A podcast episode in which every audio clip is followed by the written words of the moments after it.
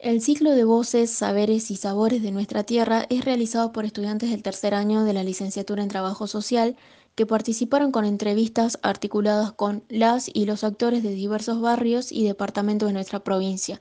escogidos por el acceso a la información, además de poseer características enriquecedoras respecto a la gastronomía local.